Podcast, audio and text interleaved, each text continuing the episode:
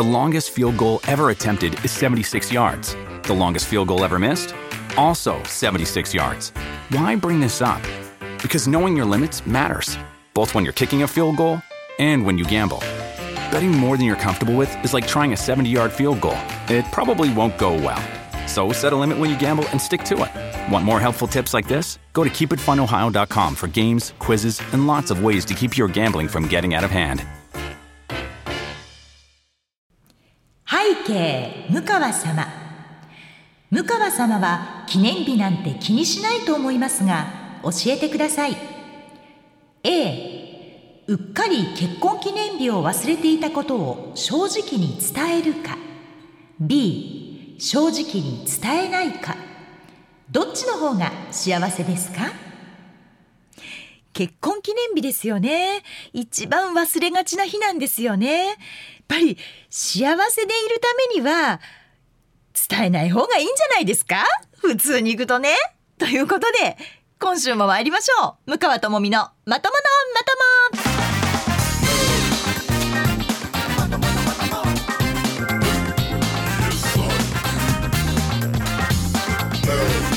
2022年10月22日土曜日夜9時から配信しています。MBS ラジオポッドキャスト番組向川智美のまとものまとも皆さんこんばんは。MBS アナウンサーの向川智美です。この番組は第2第4土曜日の夜9時に配信をしております。さて冒頭のジャッジでございますけれども続きのメッセージがございましてラジオネームののさんからです。えー、今朝も単身赴任の夫から毎朝届くショートメッセージに「行ってきます。結婚記念日おめでとう」とと書いてありました。うっかり忘れていたので正直に「あおめでとう行ってらっしゃい」と返しました。というふうにお書きなんですね。まあね離れていたら余計忘れると思うんですよ結婚記念日って。結婚記念日って女性の方がよく覚えているというふうに思われがちですけれども私はね多分ね男性の方が覚えていると思う。女の人の方が忘れがちじゃないかな。私の周りの女性は忘れてる人が多い。私も含めてなんですけど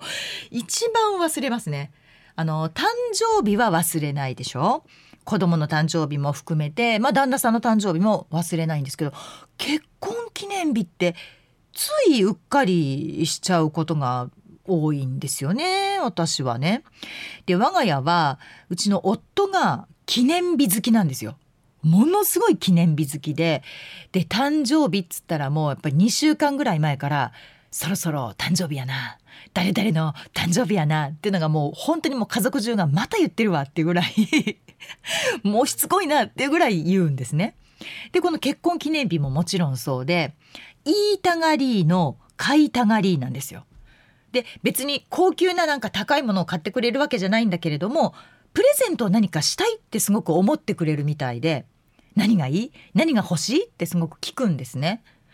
でこの間もすごく欲しい時計があったのでどうせ買えないわという値段だったんです。金額的に。ものすごい高かったんで。でも欲しいなと思ったから写真付きで定価が書いてあるそのまあ写メをねいわゆる写メを LINE で送ってこれが欲しいわピッてやったんですね。そしたらしばらく連絡が 既読はつくんですけど帰ってこなくて返事が。あれ？これマジで買いに行ってたらどうしようってぐらいの金額だったのね。これ今月のあのちょっと生活費としてうち考えなきゃいけないやんぐらいの金額だったので買ってたらどうしようかなって心配しながらまあ待っていたらピロンと、まあ、返事が来まして「ごめんやっぱりこれは買われへんわ」って 正直に返ってきました。でもそれの何分のそうね半3分の1ぐらいの金額の時計を買ってくれました。でそれ私が別にこの時計じゃなかったらいらないって言ってるんですけれども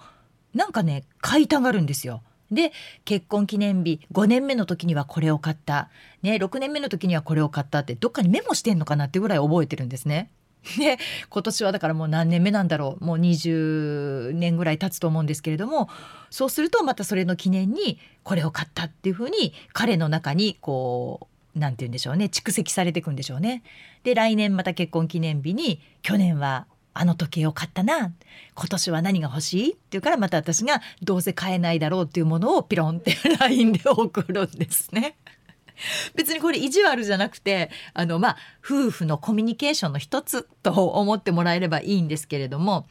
でも何でしょうねあのそれは正直お互いが覚えていた方が円満だと思うんですよ。それは幸せだと思うんですよ。なので正直に言わない方がいいもちろん黙ってた方がいい忘れてたってことはねでも忘れてたからってどうってこともないので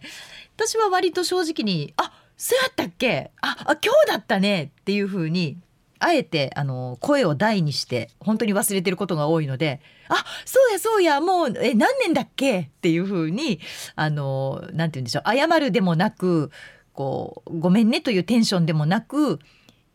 明るめに返事をすることにしております。そうするとまたそこで一つ盛り上がるので話がね。これいいと思いますよ。で子供にそんな会話を聞かせると子供は子供でまた「へえもうそんなに一緒にいるんだ。よく飽きないね」とかね。いろんな感想を言ってくれるのであの家族円満の一つのネタにはなるんじゃないかなというふうに思います。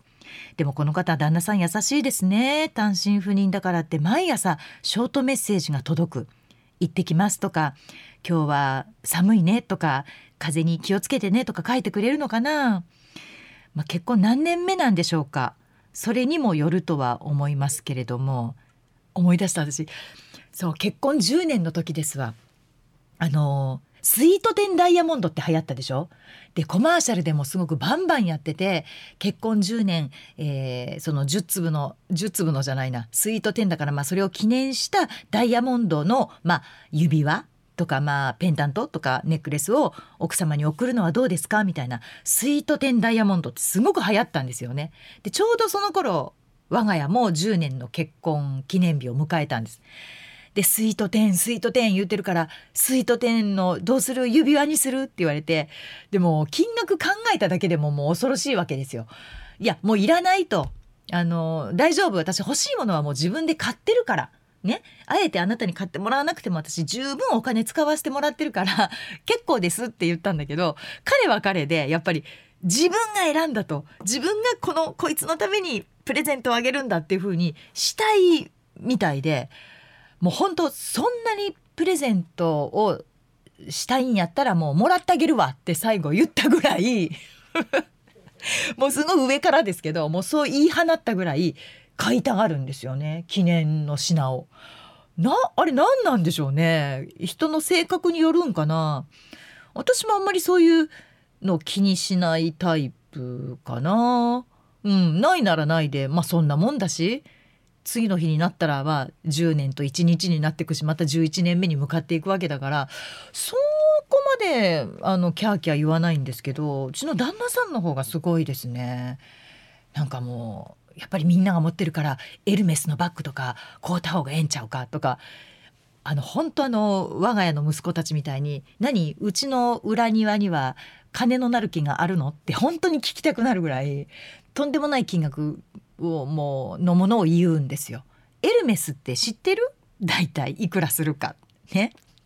ネットで調べてからちょっと言ってごらんっていうぐらいのことを言うんですよね。で別に買ってくれないんですよ。買わないんですよ。私もいらないって言うし。で私も好きなもの買ってるからいらないいらないって言うんですけど割と買いたがるっていうそういう、えー、旦那さんでございます。あのね皆さんからは是非まとまとに呼んでくれとかねゲストにね そんなお便りもとかツイッターのリプとかもいただくんですけれどももう 100%120% それはないのでこんなとこで面と向かって旦那と喋れませんマイクを前にしてとてもじゃないけどなのでそれはないんですけれどもこうやって小出しにしてね旦那さんとのエピソードは私が喋りますのでそれで満足していただけたらと思います。さあ、えー、そんなこんなで、えー、前回からまた2週間経ったわけですけれどもこの間に我が家では、えー、次男が誕生日を迎えまして中学1年生ですので13歳になりました。もう本当ねあの大勢の皆さんからツイッターの方にもリップいただきましておめでとうございますと。で次男は野球をやっているので、まあ、タイガースのファンだったので次男監督ってみんな読んでくれるんですけれども次男監督おめでとう岡田さんのことはどう思う？答えられへんわそんなんみたいな メッセージ付きで皆さんからいただきまして。でまあ長男が高校2年生17歳で次男が中学1年生13歳になったのであのまあそろそろ私も自由にできる時間も増えたしで私自身が子供にあんまり構ったら良くないなっていうふうに思うようになってきたんですね。でもちろん我が子ですからそれは可愛いんですよ。それはもうむちゃくちゃ可愛いんですけどでも私とはやっぱり違う別人格なんですよね。でその辺がこう私がドライなのかもしれないんですけれどもまああの前にも話しましたように私母親に勉強しなさいって一回も言われたことがないんですね。言われずに育ってきたんです小学校に入ってから、まあ、もちろん大学行くまで「勉強しなさいよ」とか「勉強したの?」とか「もうテストじゃないの?」とかって勉強に関することを本当に一言も言われずに言わない母親だったんですね。でそれは母は母で私はあなたの人生には介入しないと。で私は私でうんこれは私の人生だからもう責任持てるのは自分だけだっていうことがやっぱりその母親に勉強しなさいは言わないわよって言われた段階で多分理解したんだと思うんですね。そうか頑張っても私の人生頑張らなくても私の人生お母さんが困るわけじゃないんだなっていうのを私はその一言ですごくこうずんと理解をしたもんだから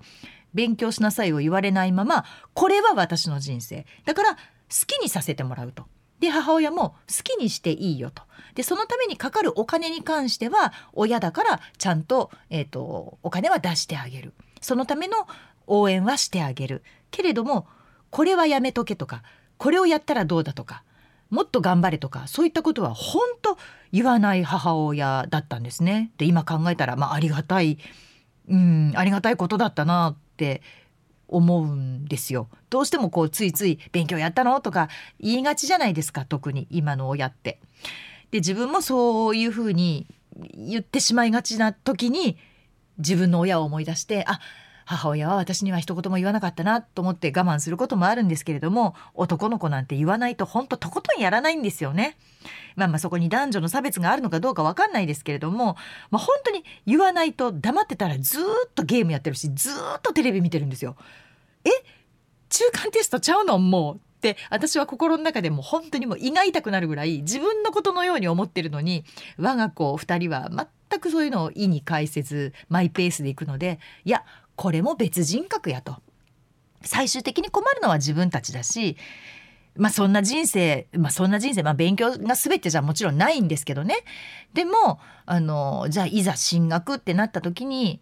自分がもう一回勉強やり直さなきゃいけないのは自分だから。しょうがないわって思うようになってくんですやっぱりそういうふうに自分でもなってきました。やっぱり親であっても、うん、子どもの将来には介入できないなっていうことをつくづく最近感じているんですね。もう己でやっぱり掴み取っていくしかないと。でやっぱり私自身もなりたいものになるべく、えー、頑張るとか私も何て言うんでしょうね負けず嫌いなところがあるから負けたくない気持ちとかっていうのがすごく強かったので人に言われなくても頑張るタイプだったんですよね。だからだと思うんですけれどもでもまあ我が家の息子2人はもう甘いもう見ててもうほんと甘いもう人生甘く考えすぎてるわっていうふうに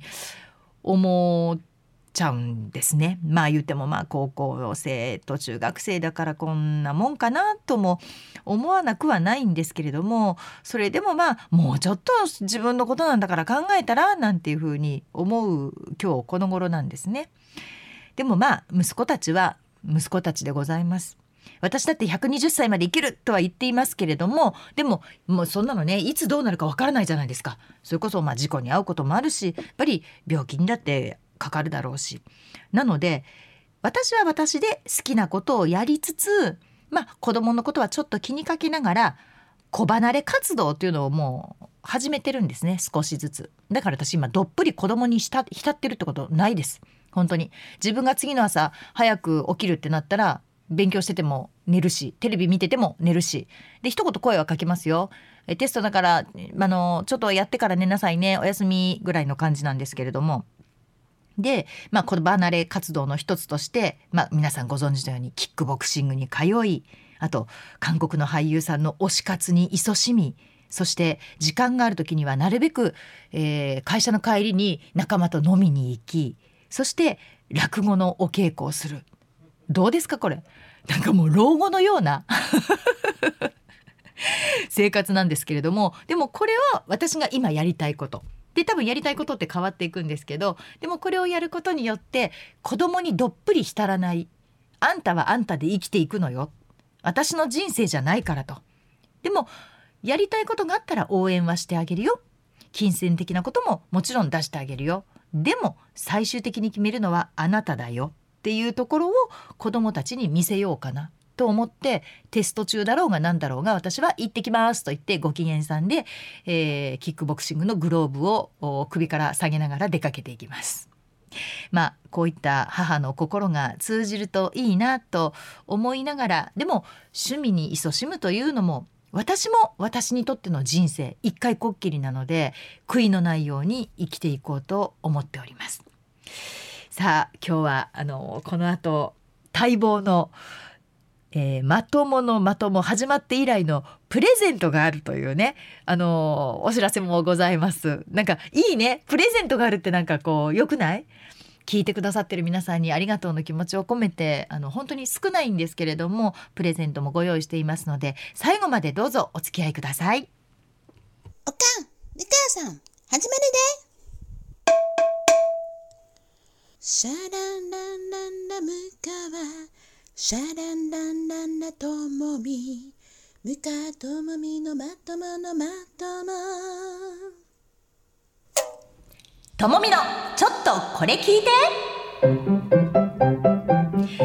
さあ今回の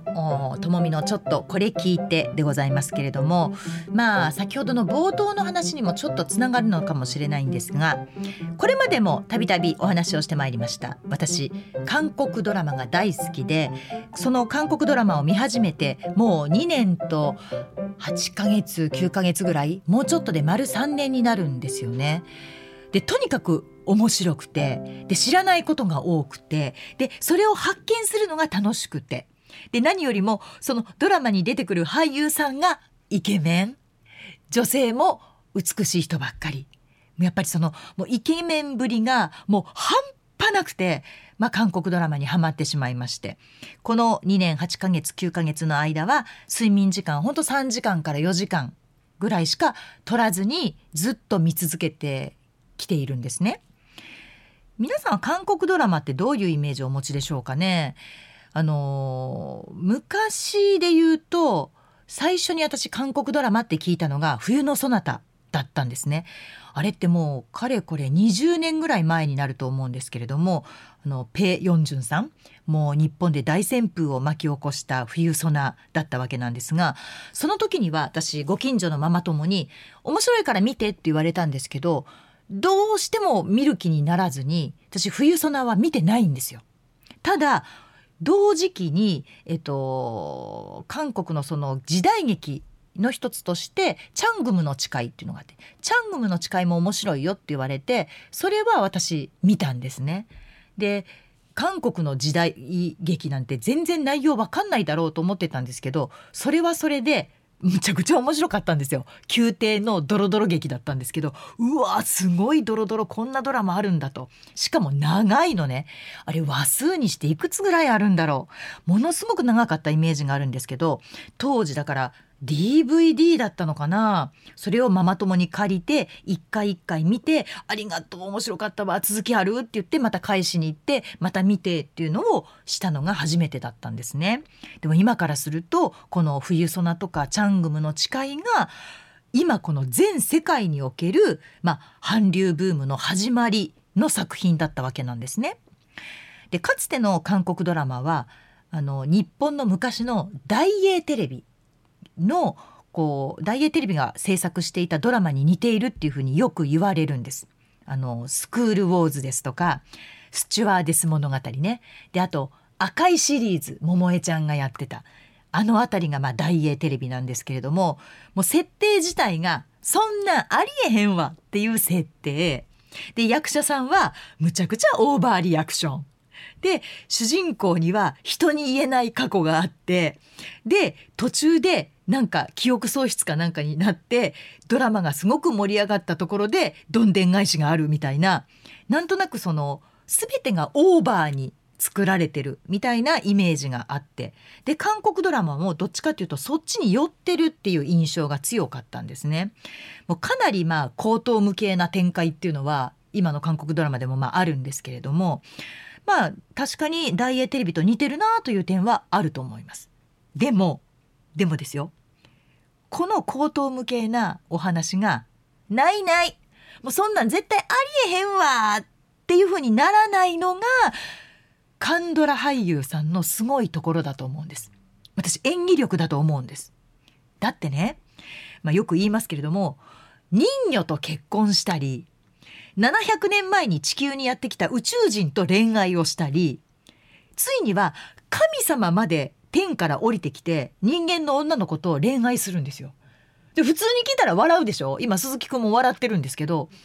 日本のドラマだったらありえないしもうそんな設定を聞いた時点でもう絶対思んないってそんなんどうやって映すねんみたいな風に思うでしょ？でもこれがね見られちゃうのよ韓国ドラマだったら。で実際にこういうテーマのドラマってあるんですけれどもこれなんでかなって私考えたらやっぱりね脚本がすごい脚本が素晴らしいんですね。で名作って言われるドラマのセリフがすっごく素敵なんです。で、えー、ご存知のように1作品だいたい16話しかも1話が1時間10分前後あるんです。むちゃくちゃ長いんですよ。しかもその間ノーコマーシャルなんですね。にもかかわらず16話分の1時間、まあ、10分20分それを見て毎回泣けるってすごくないですか？泣けるセリフが必ず入ってるんですよ。で心に刺さる心にしみる言い回しとかその人の感情とかっていうのがものすごい毎回それがあるってどんな脚本家なのって本当に私はもうびっくりしてそういう才能豊かな人たちなのかなって思うぐらい脚本のすが凄さって毎回どの作品を見ても痛感するんですね。名言名台詞むちゃくちゃ多いと思います。その言葉のなんて言うんでしょう紡ぎ方みたいなのが日本のドラマとはちょっと違う感じがするんですよね。もっと日本の方が、ラフに悪い言い方すると雑に言ってる感じ。本当に私たちの日常会話のようなドラマなんですけれども、うん、韓国の方がもっと言葉に対して何て言うんだろう。魂がこもってるっていうかそんな感じが私はすごくしてるんですね。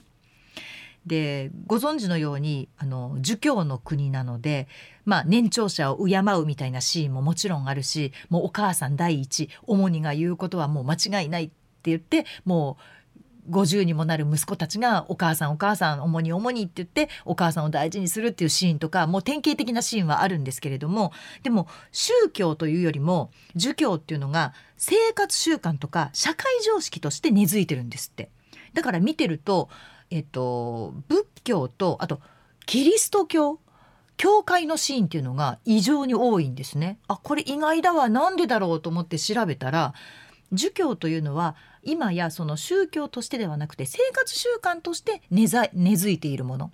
目上の人と一緒にお酒を飲む時には横を向いて口元を隠してそのクッと飲む焼酎を飲むとかそういうのはその儒教から来てるんですけれども宗教ではなくてそれが習慣として根付いたものらしいんですね。でそんな、まあ、韓国ドラマなわけなんですけれども、まあ、ラブラブな恋愛ものから時代劇で今や社会派あと硬派なものもありますしミステリーもあるんですね。もう本当にもう多岐にわたってありえへんわの恋愛ものラブラブだけではなくなってるんですよ。で私見た作品を忘れないようにと思ってずっとこう携帯のメモに書いてるんですけれどもこの2年と8ヶ月9ヶ月で何作品ぐらい見たかなと思って数えてみたらなんと今言いましたよね。1話10、えー、1作品16話ね。でそれが1時間10分から20分。で長いものだと私この間見終わったのが32まで32話まであったっていうのがあるんですけどそれが120ありました。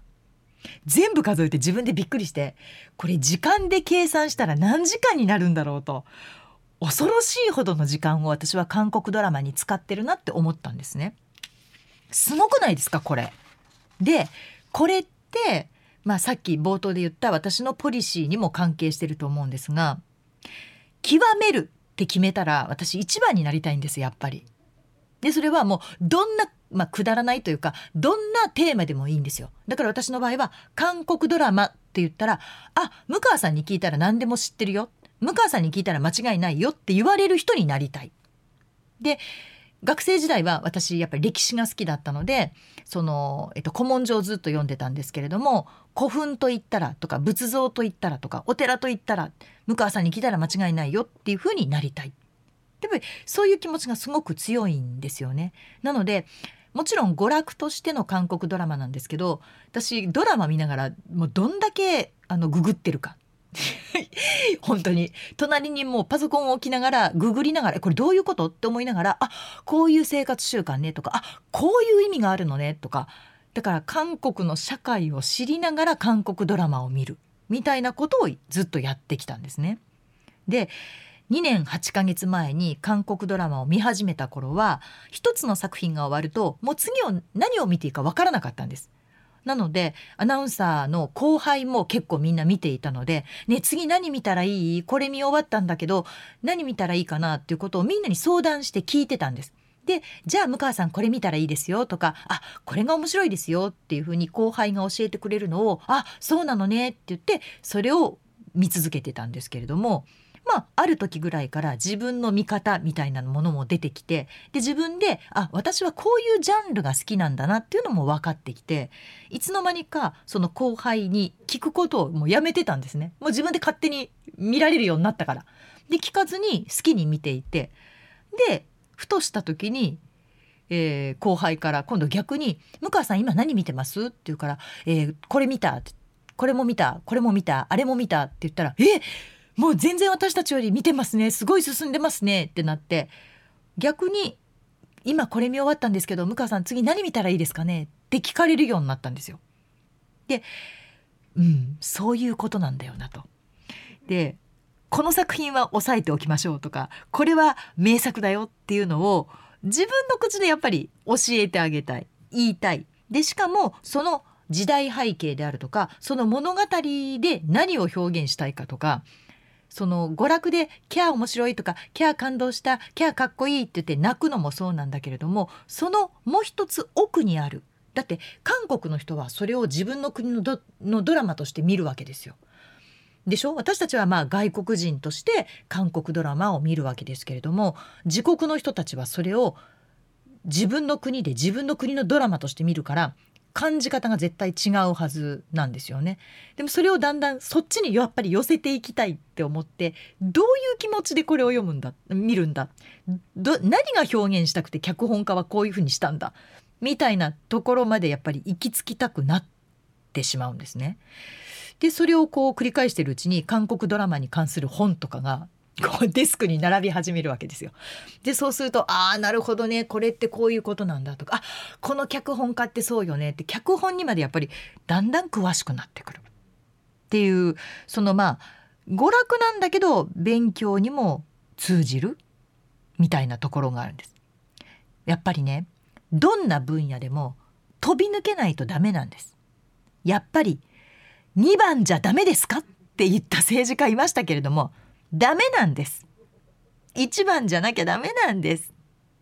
でそれまではもちろん努力も必要ですよ、ね、でもね寝ないなんて簡単なことじゃないですか。寝なきゃいいんです。寝ないで見ればいいんです。でもちろんまあ好きだから寝ないでいられるんですけれども好きだからこそわからないことがあったら調べる。この俳優は他にどんな作品に出てるんだろう。制作会社はいろいろあるけれどもどこが面白いだろう？あ脚本家ってこの脚本家はこういう物語を書く傾向にあるなとか。あとは劇中に流れてくる曲まで。まあ OST っていうんですけれどもオリジナルサウンドトラック。その曲までやっぱりあこのアーティストはこういう楽曲を提供するなこういうテーマの楽曲が多いなっていうところまでやっぱり自分でどんどん調べるようになっていくんですね。でその好きっていうパッションと睡眠時間を削るという努力でまあ韓国ドラマといえば向川さんやねっていう風に成り上がったわけなんです。で皆さん夕べは聞いていただけましたでしょうか？韓国ドラマのラジオ特番までやらせていただきました。向川智美天だら浜本のカンドラ沼の世界にはまっちゃわないとというタイトルで、えー、夜8時からの1時間聞き逃したわという方はぜひねラジコで聞いてみてください。でこの番組もあのええー、なというね上泉雄一のええな私火曜日担当なんですけれども金曜日にたまたま前田アナウンサーが体調を崩して私がピンチヒッターで入りました。でその時に、えー、向川さんの好きなことでいいですよ。好きなテーマで話す時間っていうのがあるのでそれをなんか決めてくださいって言われてじゃあ韓国ドラマがいいわカンドラあるあるみたいなことにするわって言ってそれを話したら面白かったと言ってもらえてでそこから番組しませんかっっていう話につながったんですね。だからね後輩たちにもいつも言ってるんですけどピンチヒッターに行ってピンチヒッターだけやって帰ってきたらダメなんですよ。やっぱり何か掴んで帰ってらっしゃいと何か次につながるものをそこで喋るなり披露して帰ってきてそうすれば制作陣も周りのスタッフもあこれに関しては彼女詳しいね。じゃあこういう番組がある時には呼ぼうとか。で私みたいにあそんなに好きなんだったら番組やったらやったらどうですかってなったりとか。っていうふうに次につなげていくことってあの特に上が詰まっている場合 自分のことなんですけどすごく大事になってくるんですね。で私が若い時もそうでしたあの先輩が例えば夏休みですとか先輩が新婚旅行ですって言ってピンチヒッターと、ま、頼まれると絶対に次につなげたろうって私はずっと思ってたんです。行って人の代わりをやるだけで終わりなんてそんなことあるって私の中ではねむちゃくちゃ思ってたんで何かあの私は言い方嫌いなんですけど爪痕を残すって最近みんな言うんですね。で爪痕を残すんじゃないんですよやっぱり。なんつったらいいのかな。爪痕を残しただけじゃダメなんですね。そこからもっともっと根っこのあるものを引っ張ってこなきゃダメなと私は思ってるので、えー、まあこのポッドキャストを若いアナウンサーがどれぐらい聞いてくれるのかわからないんですけど、まあ、最近ねあのほらえー、ゲストとして呼んでるのでみんな向川さんがどんなことを聞くのかっつって聞いてくれてるらしいのでだからこれはぜひあの聞いてくれてたら、えー、若い MBS のアナウンサーよ頑張ってくれたまえと思うんですが本当人のピンチヒッターだけやってたらダメなんですよね。そこで何か次につながるものを根っこから引っこ抜いて持って帰ってくるっていうことをやってほしいなっていうふうに思います。で、えー、まあ韓国ドラマなんですけれども作品がさっき言ったように長いんで OST いわゆるオリジナルサウンドトラックつまりドラマ内で流れる音楽っていうのがむっちゃくちゃしっかりしてるんですよ。日本のドラマだったらせいぜい、まあ、オープニングの曲エンディングの曲真ん中でそれのなんか歌詞のないバージョンが流れるぐらいのね2曲3曲ぐらいなんですけれどももう「愛の不時着」なんて30曲近くあるんですね。OST をちゃんと聴こうと思ったら3020から30ぐらいはやっぱり対策となるとその曲がしっかりとした曲語ですよ。こう使われるんですね。で要所要所すごいタイミングでここっていう時にやっぱりそれが流れるんです。でドラマをより効果的にドラマティックに盛り上げてくれるっていう役割がその OST なんですけれどもここ最近はあのシネマコンサートっていうのが流行ってるっていうのはご存知でしょうか？まああのシネマコンサートだからその場合は映画なんですけれども大きなスクリーンに、まあ、その映画のうんとワンシーンが流れてでその音楽を、えー生のオーケストラが演奏してくれるっていうそれをまあ聞きに行く見に行くっていうシネマコンサートってむちゃくちゃ流行ってるんですね。でうちの長男が「ハリー・ポッター」が大好きでで今年のゴールデンウィークに東京までわざわざ「ハリー・ポッター」のシネコンがあるからシネマコンサートがあるから行きたいって言って新幹線乗ってで友達と一緒にシネコンそれ見てでむちゃくちゃ良かったよって言って帰ってきたんですよ。で何が良かったのって聞いたらオーケストラが生で演奏してくれると。でしかも自分が知っている「ハリー・ポッター」のサントラとして流れている音楽を生オケで聴けるってあんな贅沢なことはないよと。で大スクリーンでまあ自分がよく知っている「ハリー・ポッターが」まあ、流れてるわけですよね。すごく良かったってむちゃくちゃしてもう感動して帰ってきたのでそうかそれはいいな私も一回見てみたいなと思っていたらなんとこの韓国ドラマの「愛の不時着」でもオリジナルコンサートというのがあったんですよ。これね東京は先週そして大阪は来週コンサートが行われるんですけれども先週ロケも兼ねまして私東京公演を見てきたんですね。で、まあ、映画でしたらだからいわゆるシネコンだったら、まあ、2時間ちょっとの作品だからそんなに長くないですよね。それを編集してで生オケで演奏してくれるこれわかるんですけどさっきも言いましたように韓国ドラマって16話あるんですよ。それをまずどうやって編集するんだろうどこに名場面って言ってこうつなげるんだろうっていうのがすごく疑問だったんですねむちゃくちゃ長いコンサートになるのかなとか休憩時間3回ぐらい挟むんかなって思いながら行ったんですけれどもまずその編集が素晴らしいこれね「愛の不時着オリジナルコンサートラブロマンス編」っていうものなんですけれどもラブロマンス編だからこそもうね主役の2人しか出てこないんですよ。でもちろんね登場人物なんていっぱいいるんですよ。えー韓国側では韓国側の財閥の皆さんそこに関する、えー社員さん、えー街歩く人もそうだしでも北朝鮮は北朝鮮でそのヒョンビンの家族でそこにいる、えー、と北朝鮮のもう将校たち、えー兵役をやってる人たち兵隊の人たちで、まあ、警察が絡んだり他にも恋愛物語があるのでって言って本当にびっくりするぐらいの人数が出てるのに最初から最後まで2人しか出てこないの。で私その編集にまずびっくりして途中からあれ？ずっと2人しか出てこないこれどうやって編集したんだろう？誰が編集したんだろう？やっぱりこのラブロマンス編ということでその編集にはすごくこだわったみたいなんですね。で「愛の不時着」って韓国の、えースタジオドラゴンっていうところが制作してるんですけれどもスタジオドラゴンは名作を作るっていうことですごく有名な制作会社なんです。あそこが作ってるドラマはもう間違いないよっていうぐらい面白い作品を作るあの制作会社なんですけれどもあの共同大阪さんに聞いたら多分これはスタジオドラゴンさんがその2人のシーンをちゃんとつないで最初から最後までトータルで見て話が通じるようにしてくれてますと。うわーすごいってまずそこでもう感動したんですね。でやっぱり生オケの凄さです。言っても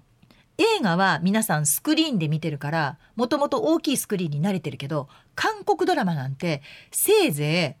い家のテレビですわ。でしょ？でもしくは iPad 一番小さかったら自分の携帯で見てるんですよ。それが大スクリーンでやっぱりヒョンビンとソン・イェジンさんのラブシーンが見られる。まあ、ラブシーンに限らずね2人が見られるっていうのはやっぱり、うん、韓国ドラマをネットフリックスで見てた私たちにしてみたらもうすごい感動だったんですね迫力が。うわーすごいこんな大スクリーンでしかも生オケでもう素晴らしい曲ばっかりのその OST が聴けるっていうのはむちゃくちゃ私は感動したんです。でもう一個これはね何回も見た人じゃないと気がつかないと思うんですけど、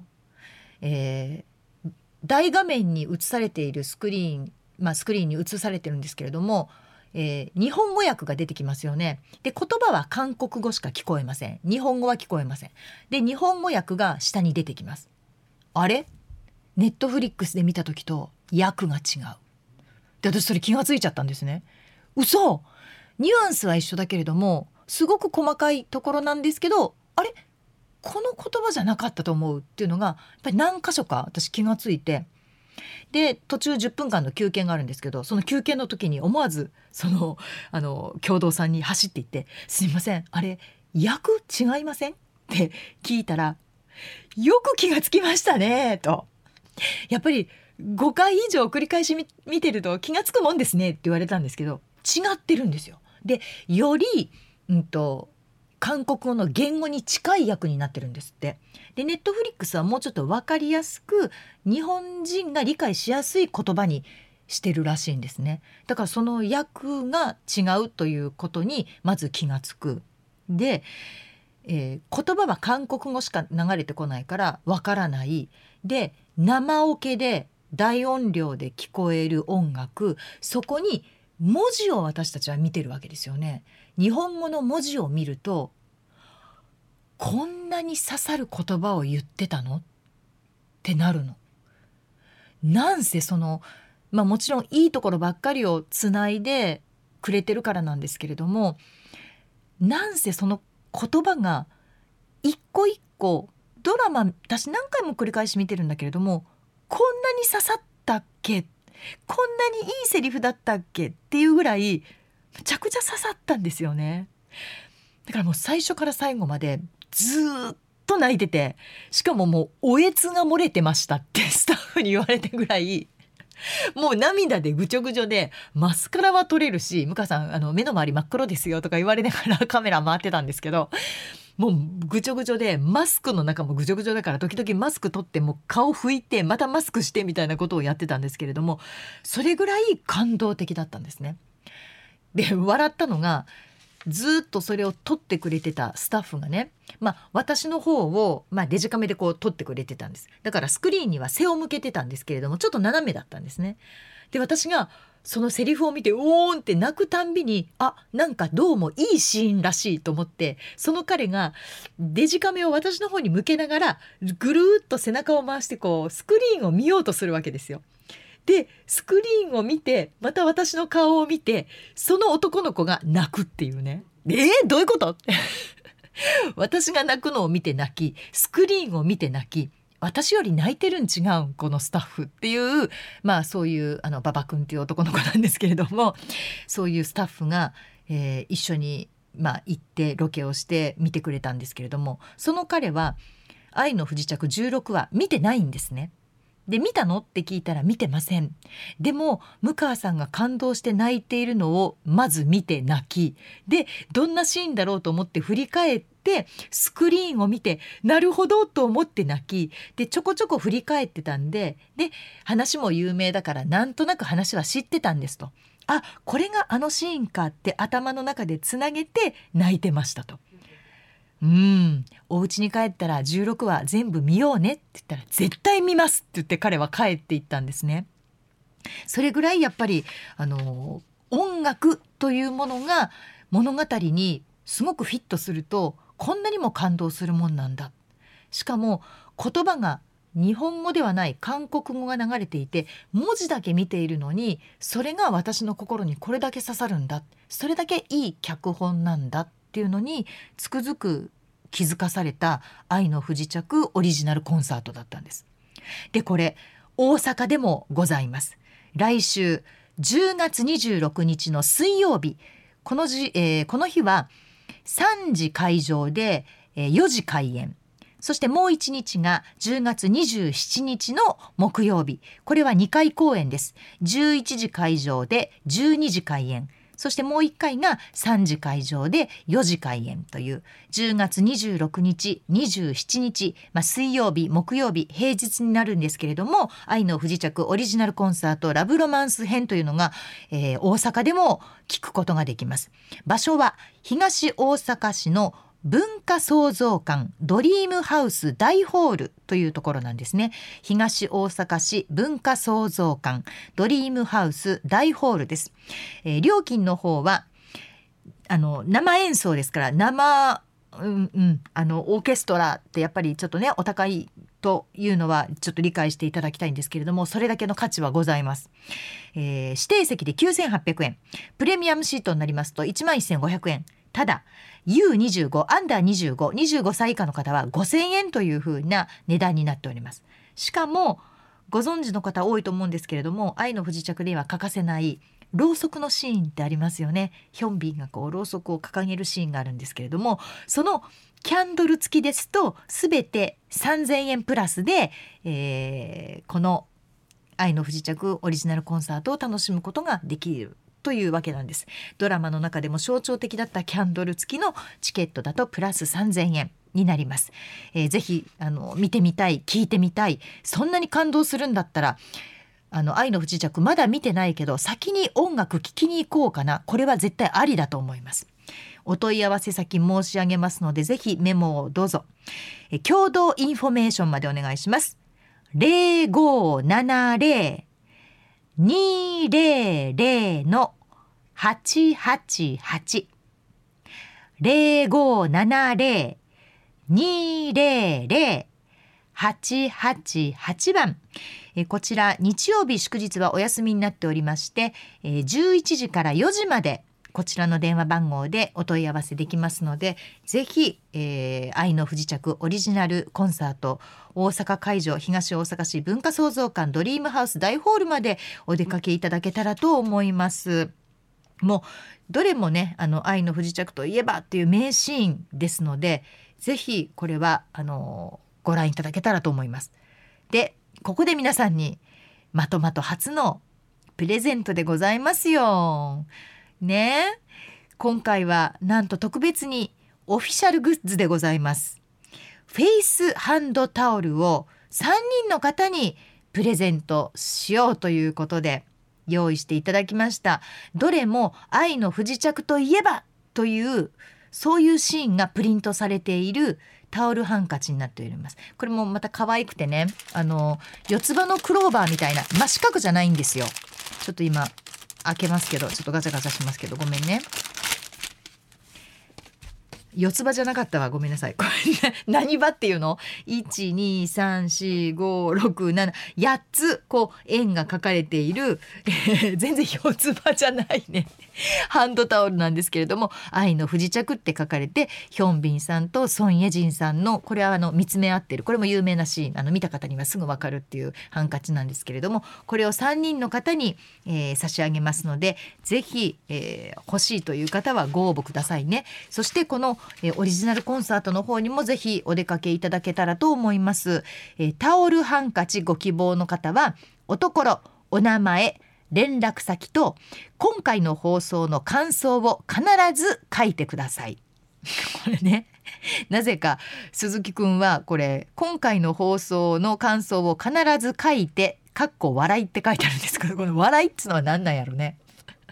まあ、の何でも結構です本当に。どんだけ暑いねん向川でもいいですし。いやわかります。私も涙でもう本当にあの聞いてられませんでした。でもいいです。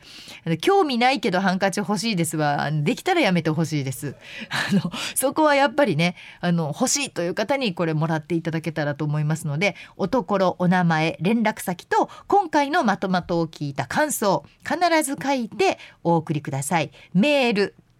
ムーアットマーク mbs1179.com mu.mbs1179.com までお送りください。応募の締め切りは11月9日水曜日の到着分まで有効とさせていただきます。11月9日水曜日到着分までです。当選者は11月12日の配信で発表いたします。次回の配信ということですね。11月12日土曜日の配信で、えー、当選者の発表をさせていただきます。さあいかがでしたでしょうか？やっぱりね好きというのを続けることは、うんと、仕事につながるで自分の、うん、知識も深めてくれるっていうことが言いたかったんです。愛の不時着コンサートにも行ってほしいけどでも私が好きなのはただ単に好きじゃないただ単に時間を浪費してるんじゃないっていうことですよね。やっぱりそこでは一番にならなあかん。でそこから何か持ってくるものがないとあかん。そこまで頑張ろう。何でもいいんですよ。一番になるそのネタは。っていうことですね。私も自分で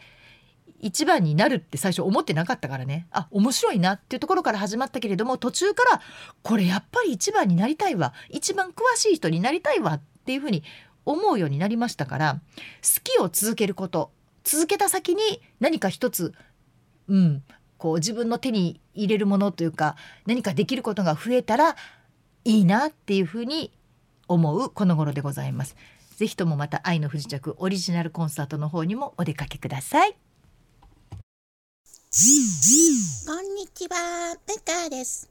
むかともみのまとものまとも、これを聞かなきゃ知れないよ。お願いお願い、みんな聞いてよ、聞いてちょうだい、お願いね。むかともみのまとものまたまさあでは皆さんからいただいたメールご紹介しようと思います。たくさんいただいてて本当にね全部選んでたんですよ。これとこれとこれとこれとってやってたんですけどやっぱりね韓国ドラマになるとしかも愛の不時着になると私どうしても力が入っちゃっておしゃべりが長くなっちゃってなんとねスタジオもね早く開けないといけなくなっちゃったんですよ。もう出てけなんだって。でもあのいただいた分ちょっとねちょっとだけですけれどもご紹介させていただきます。こちらは、えーラジオネームドロタンさん。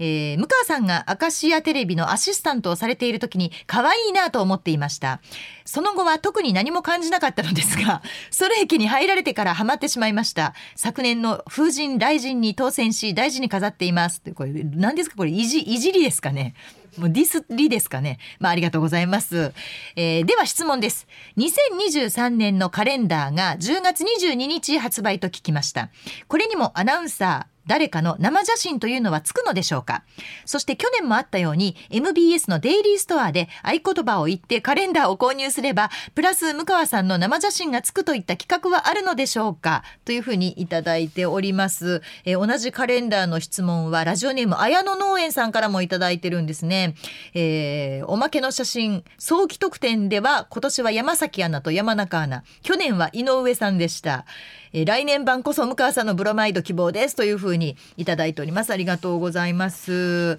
ねそうなんです。10月22日ということはえこの日だね。配信のこの日やね。まさに今日ですわ。はんえー発売ということで買っていただけるんですけれども生写真つきます。でも生写真誰のがつくかはやっぱりこれね決められないんですよね。でもあのー柏木さんのは入ってません。柏木さんは映ってないんでね。なので柏木さんのはないんですけれどもどれこれどういうでも30何人？ねアナウンサーがいて多分普通にこう入れてると思うので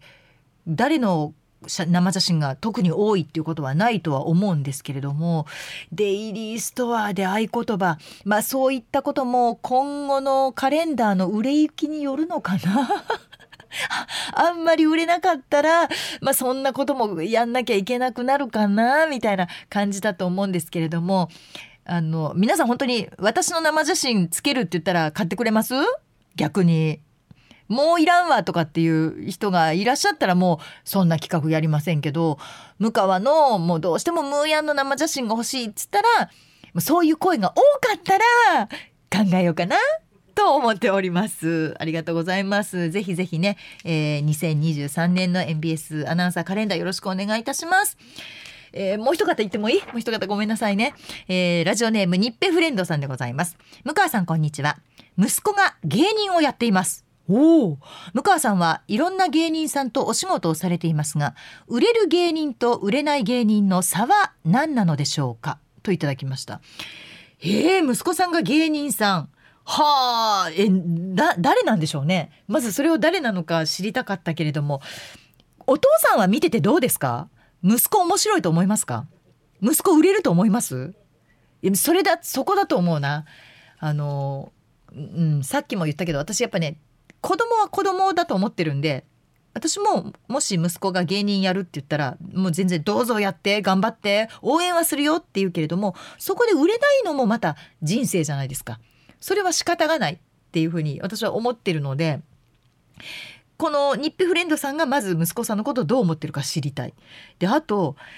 私もねアナウンサーなので売れる芸人さんと売れない芸人さんの違いってなかなか難しくてもうほん正直わからないんですけれどもでもやっぱり「あの YOU はこれからで」もちろん正面に座ってる相原さん。そしてこう話し相手で来てくれる女との女なんだ女と男。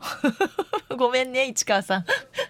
女と男の市川さん。ねあと安定のタスさん藤崎マーケットの田崎さん。そしてキリンの田村さん。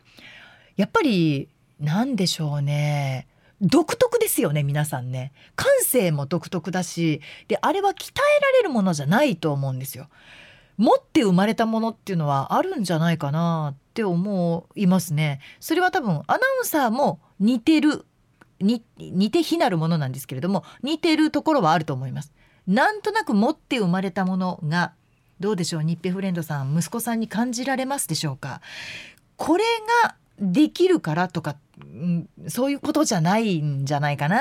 ちょっとよくわかんないけど。ちょっともう一回あのラジオの時に観察してみます。そういう目線で。だってテンダラさんだっていいお兄ちゃん2人ですよ。